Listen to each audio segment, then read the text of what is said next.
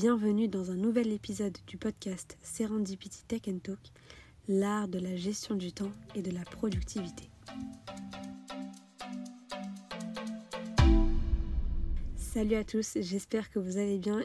Aujourd'hui, on se retrouve pour un sujet qui nous touche tous sans exception, la gestion du temps et la productivité. Je pense qu'on a tous déjà eu des rêves et des projets qu'on voulait lancer, mais ne sachant par où commencer et en regardant la montagne de choses à faire, on est rapidement submergé et on remet tout à plus tard.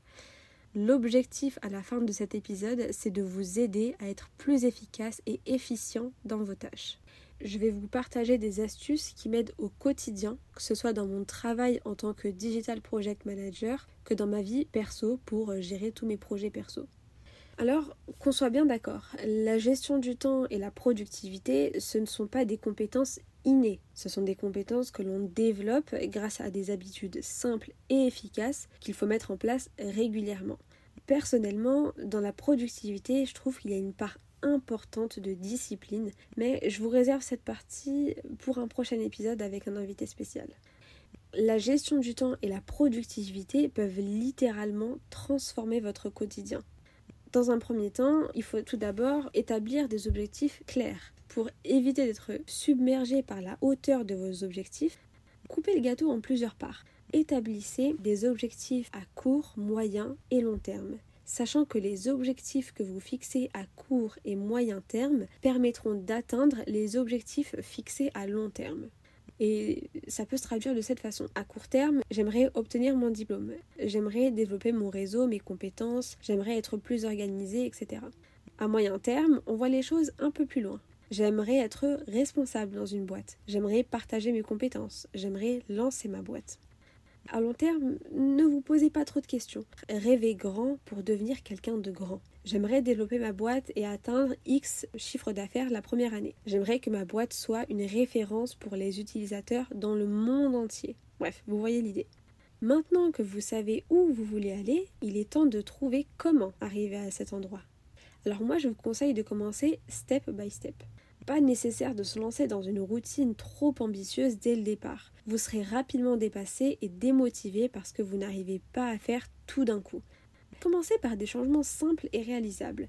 Par exemple, vous avez la classique to-do list, où là, vous listez vraiment euh, tout ce que vous avez à faire. Mais il y a aussi la 135 méthode. Je ne sais pas si vous connaissez cette méthode, mais en fait, le principe, c'est tout simplement de choisir une tâche importante, trois tâches moyennes et cinq petites tâches à faire dans la journée. Et l'objectif, c'est de vous aider à gérer vos priorités et ça vous oblige à hiérarchiser vos tâches en fonction de leur importance. Ensuite, plus vous serez à l'aise et plus vous pourrez ajouter progressivement des éléments à votre routine. Par exemple, vous pourrez ajouter la méthode Kanban. Personnellement, c'est une méthode que j'utilise autant dans ma vie pro que perso. Le principe, c'est tout simplement d'utiliser un tableau avec trois colonnes en cours, à faire Cette méthode permet de visualiser l'ensemble des tâches et gérer et ajuster les priorités au fur et à mesure. Une fois que les objectifs sont fixés et que l'on a quoi faire de nos journées, il est temps maintenant de vous partager quelques tips pour optimiser et gérer votre temps tout en restant concentré. Mais avant tout, n'oubliez pas que pour maximiser notre concentration, il est important de minimiser les distractions numériques qui peuvent nous perturber. Moi, je vous recommande dans un premier temps de désactiver toutes les notifs des applications qui ne nécessitent pas votre attention pendant votre travail.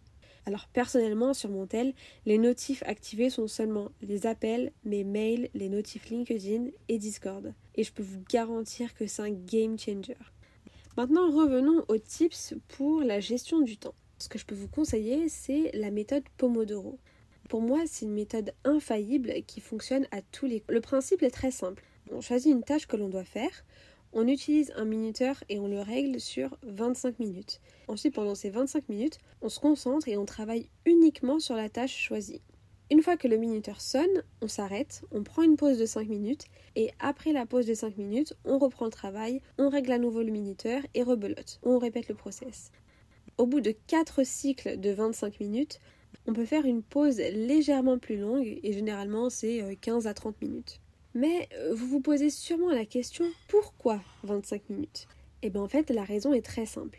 Ces 25 minutes correspondent à la durée moyenne pendant laquelle le cerveau peut se concentrer sur une tâche sans faillir.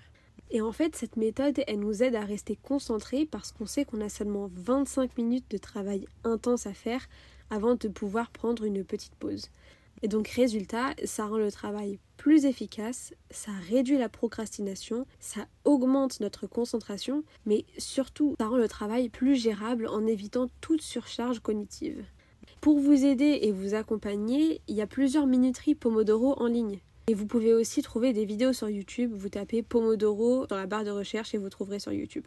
Cette méthode, elle est assez flexible parce qu'en fonction des besoins et du niveau de concentration de chacun, vous pouvez ajuster la durée de vos pomodoro. Alors moi, quand j'ai vraiment un gros gros travail à faire, j'utilise la version 50-10, donc je travaille pendant 50 minutes et j'ai 10 minutes de pause.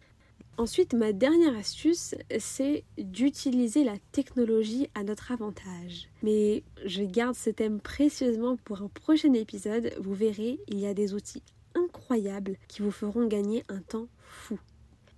En fin de compte, la gestion du temps et la productivité, ce sont des compétences qui évoluent avec la pratique.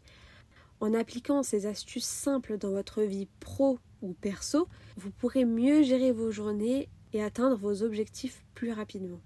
Encore une fois, ce n'est pas une question de perfection, mais d'amélioration constante. Chaque petit pas que vous faites vers une meilleure organisation vous rapproche de vos rêves. Et n'oubliez pas, personne n'est parfait. C'est d'ailleurs normal d'avoir des moments de up and down. Et moi, la première, j'ai énormément de moments de down, de remise en question, mais je suis déterminée et motivée à lancer mes projets et aller jusqu'au bout réussir. Alors oui, parfois j'ai la flemme, mais de temps en temps, on est obligé de se bousculer et de se forcer un peu pour commencer. Dès que vous sentez que la flemme arrive, reprenez vos bonnes habitudes dès que possible. Ajustez vos stratégies. Continuez à travailler sur l'amélioration de votre gestion du temps et de votre productivité. Et vous savez, la persévérance, c'est souvent la clé du succès à long terme. Alors forcez-vous un peu et vous verrez, ça va aller tout seul. Vous prendrez goût au travail, à votre projet et vous serez de plus en plus déterminé à réussir.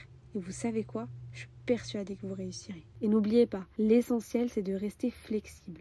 Il est parfois préférable de faire avancer les choses plutôt que de les chercher à les rendre parfaites.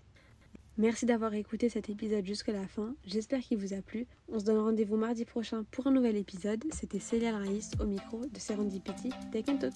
Ciao ciao